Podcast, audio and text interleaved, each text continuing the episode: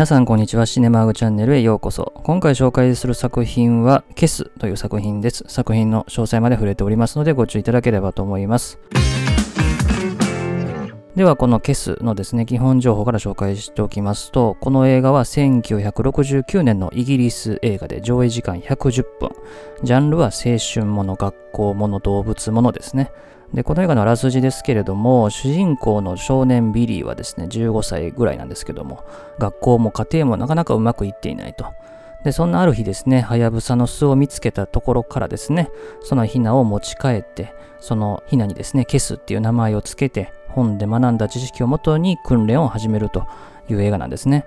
で、この映画のタイトルは日本語タイトル、カタカナのケスなんですけども、現代もですね、KES ということなので、まあ、その現代をカタカナ表記にしたものとなってるわけですね。で、このケスってのはですね、えっと、映画の中でもですね、最初に出てくる時に表記されますけども、 Kestrel というですね、このハヤブサのですね、えっと、正式名称というかね、学名がチョウゲンボウというものなんですけれども、そういう鳥の名前から取ってるわけなんですね。で、さらにこれは原作があって、その原作のタイトルがですね、 Kestrel for a Knave となってるのですですね、まあ、そこから取っているというタイトルなんですね。で、この原作についてはですね、バリー・ハインズという人がですね、発表したケスというものなんですね。イギリスの作家ですね。で、日本ではですね、翻訳が出てまして、高と少年というタイトルになってまして、これはですね、当時非常に評価された小説と、それを映画化したと。で、これを映画化した監督で、脚本も担当したのがケン・ローチですね。当時はですね、ケネス・ローチという表記ですけれども、1936年のイギリス生まれで、67年に監督デビューしてですね、このケスが2作目ですね。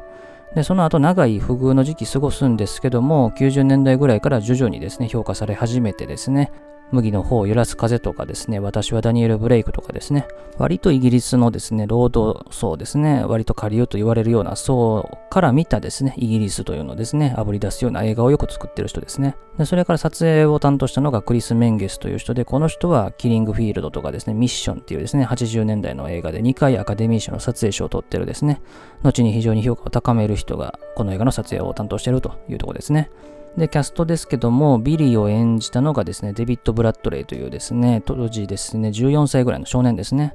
で、この映画が映画初出演になりまして、この映画以降もですね、映画とかですね、テレビの出演はあるんですけども、このケスがですね、彼の代表作ですね。で、それからファーシング先生というのが出てくるんですけども、演じたのがコリン・ウェランドという人ですね。で、この人は後にですね、炎のランナーというアカデミー賞の作品賞を取る作品で脚本を担当してですね、アカデミー賞脚本賞も取ってるという人ですね。映画出演で言うと後にマイケル・コリンズとか愛を読む人なんかにも出てる人ですね。で、この映画の評価関係で言うと、英国アカデミー賞ではですね、作品賞、監督賞、脚本賞にノミネート、そしてコリン・ウェランドが助演男優賞を受賞、そしてデビッド・ブラッドレイが新人賞と受賞しということで、2部門では受賞したですね、非常に評価された作品ではあるんですね。ただ商業的には当たらなかったと。まあ、いうところでですね、えっと、堅牢地はこの後、不遇の時期にも入っていくという感じなんですね。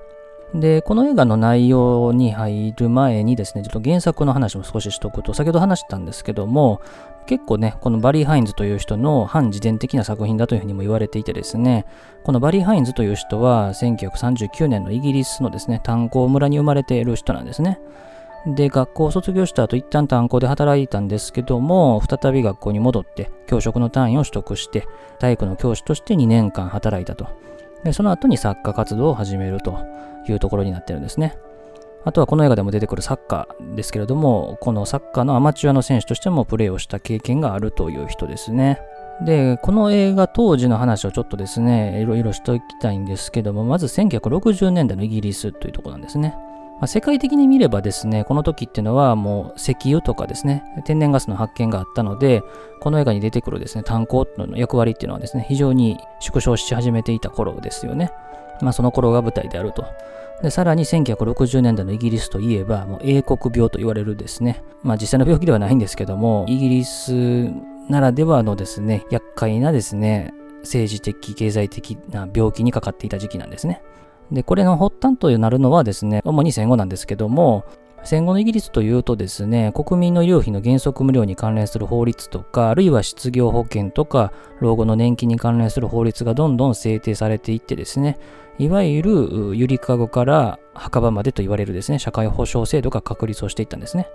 で、この制度に関しては日本も習ってね、あの同じようなものを作り上げていこうというふうにしたんですけどもね。で、と同時にですね、イギリスはこの映画にも登場するような石炭ですね、炭鉱ですね、まあ、あるいはですね、インフラ関係ですね、交通とか、まあ、そういったところの産業をですね、すべて国有化していったんですね。まあ、国有化して、また民営化して、国有化してみたいなですね、まあ、ところになった産業もあるんですけども、まあ、あらゆる産業が国有化をしていったわけですね。で、これによってですね、イギリスの国内での競争力がなくなったわけですね。まあ、つまり、民営化だとですね、いろんな会社がですね、新たな技術をですね、まあ、我先に発見しようとですね、いろいろ考えてやっていくわけなんですけども、国有化されるということはですね、まあ、当然一つの母体という形になるので、そういう競争力がなくなっていくわけですね。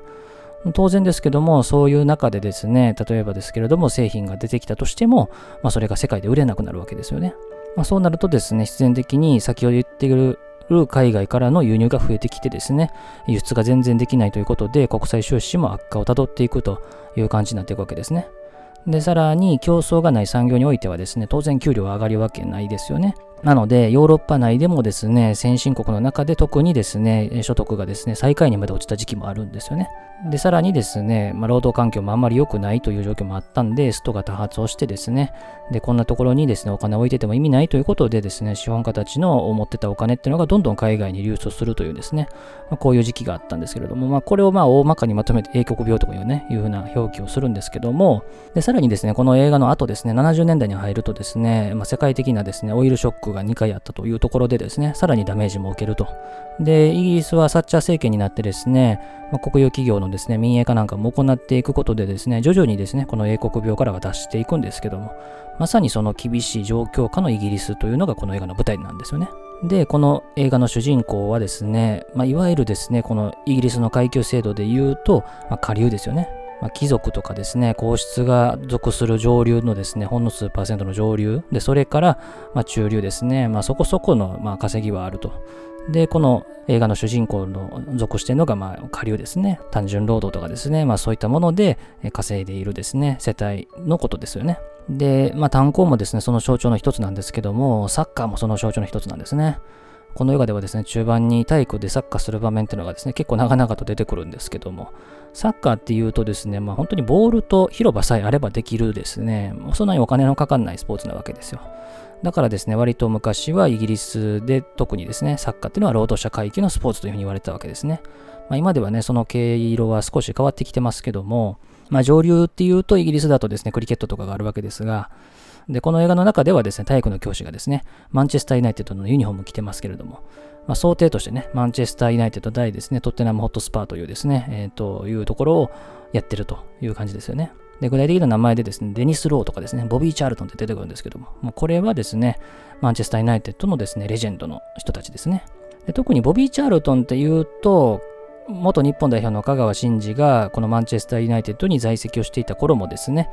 ホームスタジアムのですね、オールドトラフォードで試合があるときはですね、観戦に来ていてですね、よく試合前にカメラとかでね、抜かれてたような感じをね、覚えてる人もいるかもしれませんけども、まあそれぐらいの選手ということですけれどもね、当時は現役だったというところなんですね。で、この映画の舞台となる場所っていうのが、サウスヨークシャーというですね、イングランドで見れば中央よりやや北部に位置するとこですね。で、炭鉱で栄えた町というふうなところなので、まあ、徐々に廃れてきているというところでもあるというところなんですね。まあそういう中でですね、当時30代前半のケン・ローチ、ケネス・ローチがですね、この労働者階級の下流の階級からですね、見た、少年の目から見た、この大人とかですね、まあ、社会とかを描いている作品であるというところなんですね。で、制作に関する話で一つ知っておくとですね、この映画に出てくるですね、ま、はやぶさですね、あの本作の撮影では3羽が使われたと言われてますね。で、ラストでですね、このケスっての名前を付けたんですね、あのこのハヤブサがですね、ビリーのお兄さんのジャドによって殺されちゃうんですけども、まあ、監督からですね、このビリーを演じたデビットにですね、この撮影で使ってるハヤブサを1匹殺さなきゃいけないんだと。この撮影でこの殺すっていう設定があるから。だからしょうがないんだみたいなことを言ってですね、言ったんですけども、まあ、それにデビットはですね、ものすごく憤慨したわけですよね。この3羽のハヤブサを使ってですね、いろいろ訓練したり撮影をしてきたのにですね、殺さなきゃいけないというところでですね、まあ、かなりですね、嫌がったそうなんですけども、まあ、その時のですね、嫌がる感じとかをそのまま映画の撮影に活かしているというところなんですね。ただ実際にはですね、殺してはいないんですね。あくまで自然に死んだハヤブサを使って、監督がですね、演出の一環でですね、その演じた素人の俳優にあの殺したというふうな嘘をついてですね、撮影したと。まあ、後にね、そうじゃないよっていうことはですね、明かしたそうなんですけども、まあ、そういうね、ことも活かしながら、まあ、ケネン・ローチ、ケネス・ローチっていうと、割とね、あのメジャー俳優というよりかは、あまり知られてないようなですね、素人に近いような俳優とかをよく使うことがあるんでですね、まあ、その演出の一環でやってるというとこなんですね。ということでですね、ここから私の見た感想の話をしたいんですけども、この映画はね、商業的には当たらなかったんですけれども、まあ、だからといってですね、この後、ケンローチがしばらく映画撮れない不遇の時期を過ごすなんていうのがちょっと信じられないぐらいの作品なんですよね。本当になんか万人にも勧められるような作品だし、で、あと同時に感じるのは、この映画の同じ時期ですね、1969年っていうと、アメリカのハリウッドの方ではですね、アメリカニューシネマというですね、新たな映画の潮流というのが生まれる時期だったわけですよ。まあ主人公に何か悲劇的なことが起こって映画が終わるみたいなですね、まあそういうところのある映画が非常に流行った時期なんですけれども、まあそことね、ちょっとリンクするようなところもあるような映画なんですね。まあそういうところをね、感じる部分でもあるし、あとはね、このケンローチというね、作家が後に90年代、2000年代評価されていく時の、まあ、原型というかね、まあ、それを非常に思わせる部分っていうのがたくさんあるなという作品でもあるというところでしたね。で、ちょっとね、ビリーのまず環境の部分からですね、ちょっといろいろ話していきたいんですけども、まずね、ビリーの家族ですね。セリフで言ってましたけどもね、お父さんは蒸発してもういないんだと。で、お母さんはというとですね、そのお父さんがおらんくなったんで、新しいね、相手を探すことに夢中でですね、このビリーの相手を全然しないと。なんかね、新しい出会いのパーティーに行くって言ってですね、ビリーにはですね、なんかお金やるから、これでなんか晩飯買っとけみたいな感じで、もう本当に適当な感じで接してるわけですね。で、お兄さんのジャドとはですね、ちょっと年上なんですけども、まあ、炭鉱で働いてるですね、もうチンピラというかね、まあ、本当に関係が全然良くなくて、よく喧嘩したり言い合いしたりしてるというわけなんですね。で、さらにですね、このお母さんもですね、お兄さんのジャドもですね、この地域の中でですね、男女の出会いの求める場所に行くとですね、まあそれが同じ場所であるというところなんですね。まあこれも結構驚きというかね、まあ本当に大きな町じゃないんだろうなと。本当に小さな田舎なんで、まあそこそこ年をね、重ねたあの中年の男女だったり、あるいは若い男女だったりが同じ場所でですね、出会いを求めてるというところもね、なんかね、やりづらいなっていう感じがするわけですね。で、さらにですね、この兄のジャドはですね、結構ね、ね喧嘩っ早くてですね、お母さんが仲良くしてる男を見るとですね、もうそこに喧嘩売ってですね、で、その男もね、よかったら相手になるぞみたいな感じでですね、本当にもう親子関係もですね、兄弟関係も最悪という感じですね。こんなところで生きていきたくないなと思わせるようなですね、環境にいるわけですね。で、それから学校ですね。もう学校ではね、もうとにかくね、校長とか教師がとにかく威張り散らしてると。で、ビリーはね、もう目つけられてるんでですね、もうたびたび怒られてですね、体罰まで受けてると。まあ、校長なんかもですね、目をつけた生徒にはもう徹底的に厳しく当たってですね、もうひたすら校長室に呼んでは説教すると。で、言ってもわからんって言ってですね、もう体罰ですね。なんか木の棒でですね、手を殴るというですね、もう非常にひどいことをしてると。さらにはですね、校長先生がですね、なんか集会の時にですね、席をするんだったらですね、登校中に済ませておけってむちゃくちゃなこと言ってですね、で、その後にちょっと咳込んだ生徒がいたらですね、今咳込んだやつ誰だ出てこいみたいな感じでですね、怒鳴り散らしてですね、まあ、そいつもですね、校長室に呼び出すというですね、しかもですね、誰が席したかわからんのでですね、もう適当なやつ呼びつけてですね、どうせやったらお前だろうと言ってですね、むちゃくちゃやるわけですね。まあ本当にね、ひどい環境だなと。子供って居場所はですね、まあ、家庭かですね、学校ぐらいなんですよね。まあ、強いて言うなら友達と遊ぶ場所とかね、秘密基地とかはあるかもしれないんですけども、本当にね、この拠点となるですね、大きな2箇所がですね、もう丸々やられてるという感じなんですね。まあ、この学校のね、この教師がひどい感じっていうのはですね、日本で言うと、宮沢りえが主演したですね、僕たちの7日間戦争とかをね、思い出すような感じなんですけども、で、この学校のシーンでね、本当にひどいなってシーンはたくさんあるんですけども、その中でもね、結構尺が取られてるのがですね、体育のシーンですね。特にこの着替えをしてからサッカーしてですね、終わってからのシャワーシーンまでのこのワンセットですね。結構ね、尺取ってるんですけども、まあまあひどいと。まずですね、このビリーはですね、あの、服がないというふうに言うとですね、その体育の教師からですね、怒鳴られるわけですね。なんでお前買えねえんだと。小遣いぐらいあるだろうと。お前働いてねえのかみたいな感じでですね、もうむちゃくちゃ言うわけですね。まあ、そうするとですね、もう仕方なくですね、あのサイズの合わないユニフォームをですね、無理やり着せられてですね、授業でサッカーをすることになるんですね。で、その教師はというとですね、もう一人ですね、一丁前にマンチェスター・ユナイテッドのユニフォームを着てるわけですよ。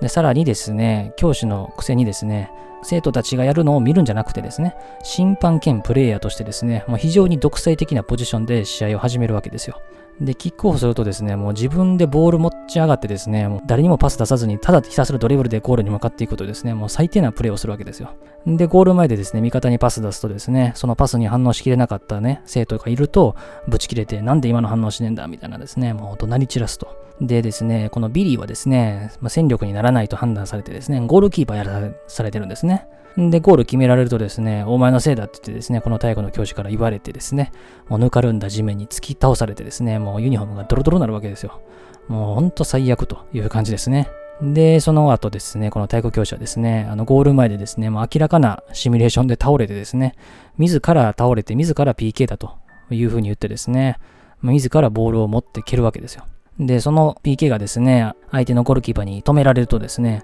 蹴る前に動いたんだから蹴り直しだって言ってですね、やり直しになるんですね。ルール上はね、あの、キッカーが蹴るまでの間にですね、キーパーってのはこのゴールラインの線をね、離れたらいけないってあるんですけども、まあそんな細かいルールは関係なくですね、もう雇用の教師はですね、ボールを決めるまでですね、PK 多分やり直すつもりだったんだろうと思いますけども、んでですね、もう次のキックでですね、ゴール決めるとですね、大喜びすると。本当大人げないなと。で、さらに大人げないっていうのはですね、この体格の劣る生徒たちにですね、あの結構なひどいタックルを食らわしてですね、ボールを奪うわけですね。で、そのタックルされた生徒がですね、今のは卑怯だろうと、豚野郎みたいな感じで言うわけですよね。そうするとですね、退場処分にするんですね。もうむちゃくちゃですよ。で、それはいくらなんでもやりすぎだろうっていうふうに生徒が言うとですね、もう早くロッカールームに下がれみたいな感じでですね、怒鳴るわけですね。で、結局ですね、まあ、この後試合には負けるというところで、この体育教師が悔しがるところで、まあなんとかね、こう見てる観客側からするとですね、気分は落ち着くんですけども、多少ね。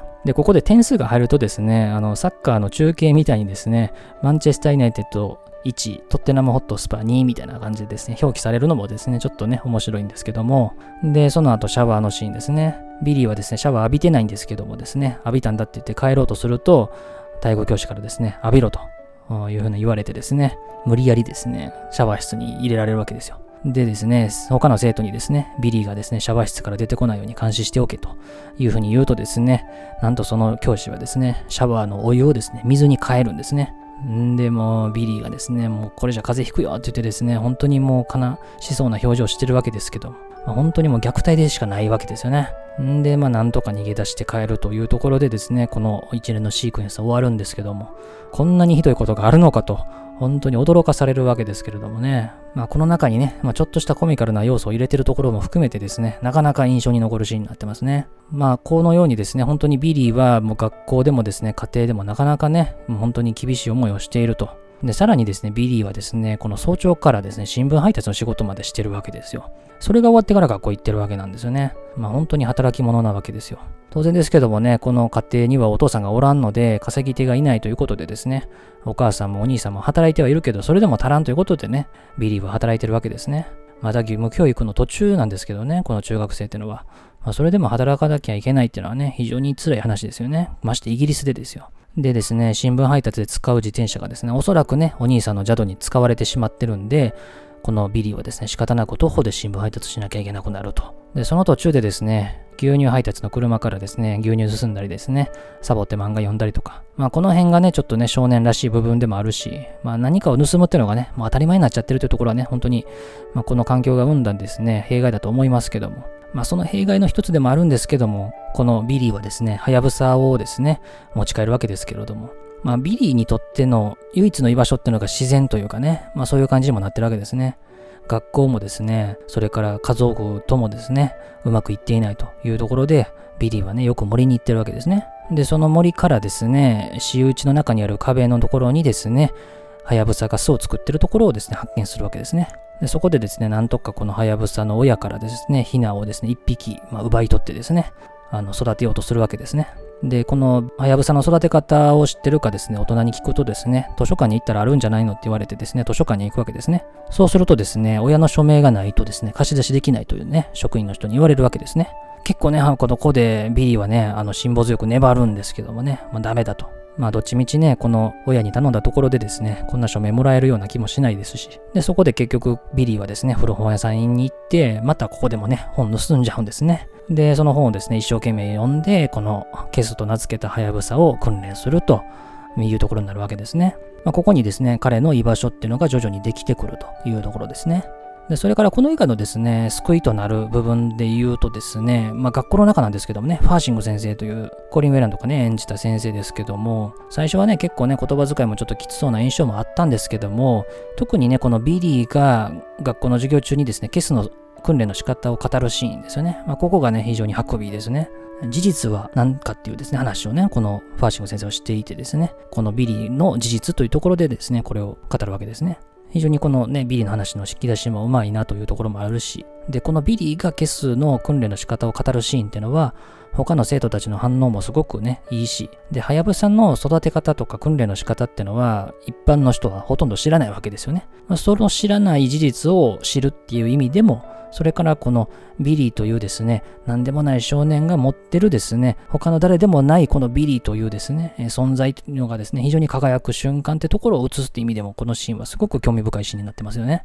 で、最後にね、このビリーが手放してしまうとどこかに行くんではないかと思ったけど、実際はそうならなかったんだというところですね。話す場面ですね。まあ、ここは後でも話しますけども、この映画の象徴にもなってる場面ですね。で、この場面が終わると、ビリーは喧嘩することになるわけですね。親のことを悪口言われてですね、喧嘩になると。で、その喧嘩をしてる場所がですね、石炭の上ってところですね。まあ、ここもね、皮肉な話というか、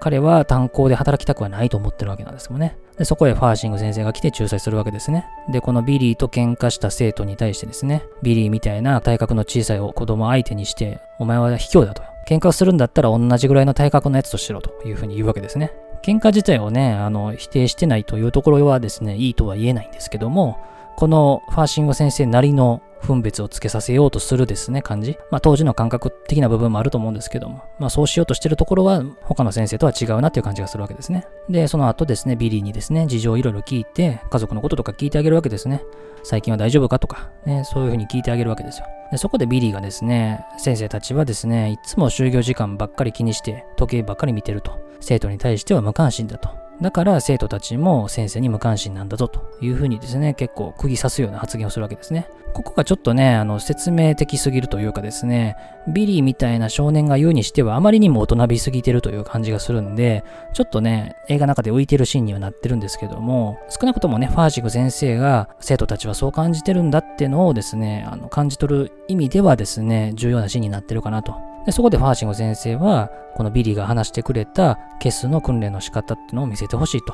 いうふうに言ってですね、わざわざ見に来てくれるわけですね。で、そこでですね、ファーシング先生驚くわけですね。ビリーがですね、もうケスを完全に訓練して調教してると。で、その姿にもすごく驚いてですね、すごいじゃないかというふうに褒めてくれるわけですよ。温かく見守ってくれると。まさにですね、ビリーにはこのファーシング先生のような父親が必要だったんだろうなというふうに思うわけですね。少なくとも彼にはですね、お母さんとかお兄さんからの愛情なんかは期待できないわけなので、こういう家族とか人に出会えたらよかったんだろうなと。まあ、少なくともね、この学校で出会えてるんで、まあ、そこの時点ではいいのかもしれないんですけどね。で、その後ですね、午後にですね、就業面接があるわけですね。これなんかピンとこないですけども、イギリスの義務教育が終わるとですね、その後高校とかに進むのか、あるいはもう就職するのかってところなんですね。で、おそらく斡旋業者がですね、まとめて生徒たちをま面接してると。で、希望を聞いて適切な場所に割り振るという感じなんだと思うんですけども、まあ、ここでですね、来た男はですね、もう事務をやるのか、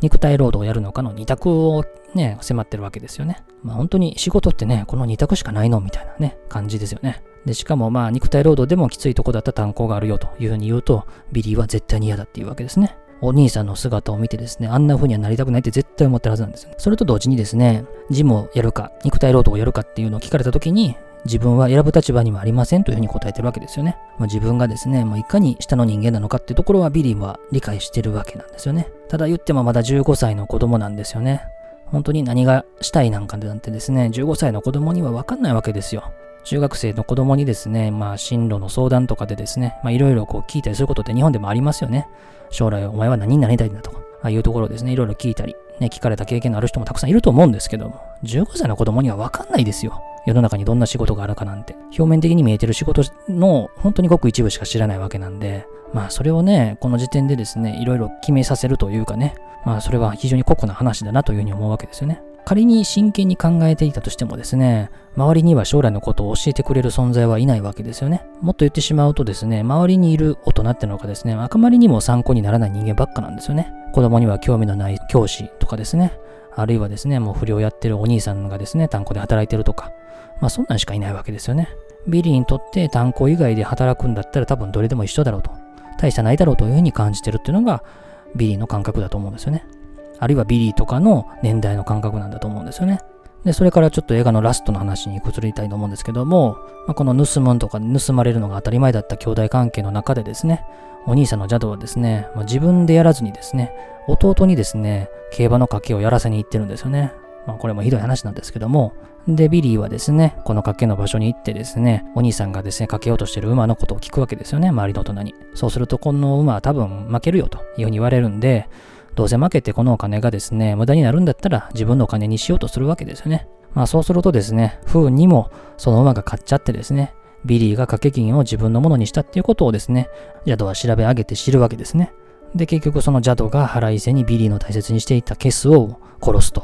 いうところになるわけですね。で、これにはさすがにお母さんも怒ってましたけども、また新しいのを買えばいいじゃないのというですね、非常に何の慰めにもならないことをね、言っちゃってるんですね。本当にビリーの立場ってのを全然考えてないと。まあ、お兄さんもね、ひどいですけれども。それで結局このゴミ箱に捨てられていたケスを発見したビリーが土にですね、埋めて映画が終わると。まあ、本当にね、なんか余韻もなくね、ポツンと切れるように終わるんですけども。エンドクレジットとかもね、ほとんどないのでですね、まあ当時の映画らしいなという感じがするんですけども、まあ、非常にね、このビリーにとっては何の希望も持てないような世の中というかですね、で、このケスと育てるというところが彼にとっての唯一の場所になってたわけなんですよね。で、ここがまあ非常に面白くてですね、ケスを育てることによってですね、ビリーは知らず知らずのうちに親のようなことをやってるし、あとはですね、ファーシング先生のうまい引き出しによってですけれども、授業中にケスの訓練の仕方を他の生徒たちに教えることによってですね、教師というかですね、教える立場っていうところもですね、知らず知らずのうちに経験しているというとこなんですよね。あくまでこれは知らず知らずのうちにではあるんですけども、立場が人を作っていくっていうところがまさに表現されていてですね、そうやって人間成長していくんだなというところがですね、本当に映画の中でよくわかるなというとこなんですよね。ビリーにとってはですね、意図してやったものではないんですけども、まあそうやってね、成長していくってところを、いかに大人がアシストできるのかってところなんですけどね。まあそれをやってるのがファーシング先生くらいしかいないっていうのはね、本当に残念な世の中だなと思いますけどもね。で、この状況というかね、訓練されてるケスっていうのがビリーの姿にも重なるわけですよね。このビリーはですね、なんていうかな、この世の中のことに対して、まあそんなに希望は持ってないと思うんですけども、なんか飛び出したいとかね、まあそういうような感覚多分持ってないんですよね。少なくともこの世界から飛び出して、周りにどんな世界があるのか、どんな自由とかがあるのか、そもそも自由って何なのかとか、まあそういうことも全然分かってない。もうこの家庭に生まれた以上ですね、もうこの家庭とは付き合っていかなきゃいけないし、で、学校に関しても別に自分で選んでいったわけじゃなくて、